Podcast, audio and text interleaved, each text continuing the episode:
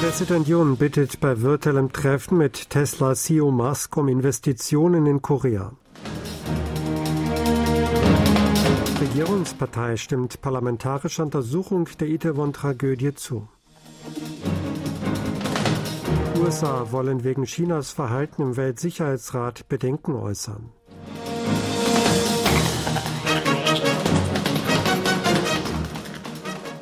Präsident Yoon Song-yeol hat bei einem virtuellen Treffen mit Elon Musk, CEO der US-Unternehmen Tesla und SpaceX, um Investitionen in Südkorea gebeten. Das Präsidialamt teilte mit, dass Yoon und Musk heute Vormittag ein virtuelles Gespräch geführt und über Investitionen und die Kooperation in Bezug auf die Produktion von Elektroautos diskutiert hätten.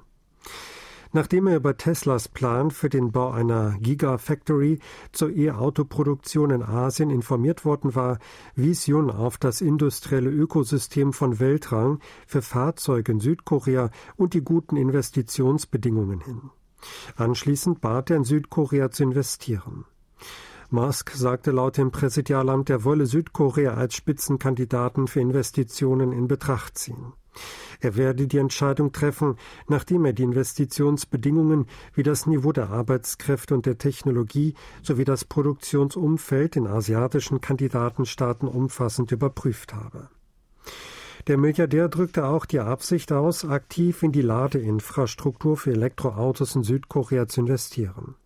Tesla verwende bereits viele hervorragende Teile aus Südkorea auf den Gebieten im Zusammenhang mit autonomem Fahren und künstlicher Intelligenz, sagte er. Er äußerte, dass infolge des Ausbaus der Kooperation mit koreanischen Unternehmen bei der Lieferkette das Volumen der Käufe koreanischer Komponenten nächstes Jahr voraussichtlich 10 Milliarden Dollar übertreffen werde. Yoon rief auch zur Kooperation zwischen SpaceX und koreanischen Unternehmen in der Raumfahrtindustrie auf. Dabei stellt er in Aussicht, unvernünftige Regulierungen, die Investitionen globaler Unternehmen in Südkorea im Wege stehen würden, entsprechend den globalen Standards zu ändern. Die regierende Partei Macht des Volks PPP hat beschlossen, sich nach der Behandlung des nächstjährigen Haushaltsplans an einer von der Opposition geforderten parlamentarischen Untersuchung zum tödlichen Massengedränge im Solarviertel Itaewon zu beteiligen. Die Partei traf diese Entscheidung in einer Plenarsitzung ihrer Abgeordneten am Mittwoch. Zugleich machte sie jedoch deutlich, dass übermäßige Forderungen, die nicht den Grundsätzen entsprechen, nicht akzeptabel seien. Damit wurde signalisiert, dass die PPP Folgeverhandlungen über die Untersuchungsdauer und die als Untersuchungsgegenstände genannten Behörden wie das Präsidialamt verlangen will. Die Minju-Partei Koreas betont unterdessen, dass die parlamentarische Untersuchung einen Auftrag der Bürger darstelle. Innerhalb von nur zehn Tagen nach dem Start einer Unterschriftenaktion für die Wahrheitsfindung hätten sich der Aktion eine Million Menschen angeschlossen, hieß es. Die Hinterbliebenen einiger Todesopfer des tödlichen Massengedränges im Solarviertel Itaewon Ende Oktober haben erstmals vor der Presse die Regierung zu einer aufrichtigen Entschuldigung aufgefordert. Sie gaben am Dienstagvormittag in Seoul eine Pressekonferenz und unterbreiteten gegenüber der Regierung Forderungen. Die Mutter eines Todesopfers namens Kim In-hong sagte, dass ihr Sohn, ein österreichischer Staatsbürger, zum Koreanischlernen nach Südkorea gekommen sei, um mehr über seine koreanische Identität zu erfahren. Es sei sehr beklemmend, dass die Personen, die den Staat führten, ihre Schuld nicht einräumen wollten. Lee Jong-wan, der seine Tochter Mina verlor, sagte, die Tragödie sei darauf zurückzuführen, dass ein Gedränge von 130.000 Menschen nicht ordnungsgemäß verwaltet worden sei. Dass die Polizei an jenem Tag kein Bereitschaftskommando eingesetzt habe, zeige, dass sie sich mehr für die Verwaltung der Demonstrationen und den Sicherheitsdienst eingesetzt habe als für die Sicherheit der allgemeinen Bürger. Die Mutter des Opfers Inam Hun beklagte, dass sie weder über die Todesursache noch über den Todesort und Zeitpunkt informiert worden sei. Die Pressekonferenz fand mit Hilfe einer Taskforce von Minbyon, einer Organisation progressiver Rechtsanwälte, statt, die für die Aufklärung der Itaewon-Katastrophe am 29. Oktober und Rechtshilfe gebildet wurde. 28 Hinterbliebene nahmen daran teil. Minbyon übernahm die Rechtsvertretung für 34 Hinterbliebene. Die Familien unterbreiteten heute sechs Forderungen, darunter eine aufrichtige Entschuldigung der Regierung, eine strikt und gründliche Klärung der Verantwortung sowie die Wahrheitsfindung und Verantwortungsklärung unter der Gewährleistung der Beteiligung von Opfern. Verlangt wurden auch die Gewährleistung der Kommunikation und eine aktive Unterstützung für humanitäre Maßnahmen, aktive Maßnahmen für eine vollständige Erinnerung und das Gedenken an die Todesopfer sowie konkrete Maßnahmen zur Verhinderung sekundärer Schäden. Minbjörn kündigte an, die Organisation werde nach weiteren Konsultationen mit den Hinterbliebenen offiziell bekannt geben, welche rechtlichen Schritte unternommen werden. Die USA wollen wegen des Verhaltens Chinas und weiterer Mitglieder des Weltsicherheitsrats Bedenken äußern. Das sagte die Sprecherin des US-Verteidigungsministeriums Sabrina Singh am Dienstag in einer virtuellen Pressekonferenz. Hintergrund der Ankündigung ist, dass der Weltsicherheitsrat sich nicht auf ein gemeinsames Vorgehen nach dem Test einer Interkontinentalrakete durch Nordkorea am Freitag einigen konnte. Die Beschlussfassung war am Widerstand der Vetomächte China und Russland gescheitert. Die USA hätten sich lautstark zu destabilisierenden Einflüssen und Handlungen durch Nordkorea geäußert. Die USA wollten gegenüber China und weiteren Ländern weiterhin ihre Bedenken äußern, sagte die Sprecherin weiter. Kim Yo-jong, die Nordkorea einflussreiche Schwester des Machthabers Kim Jong-un, hat dem Weltsicherheitsrat Doppelstandards vorgeworfen.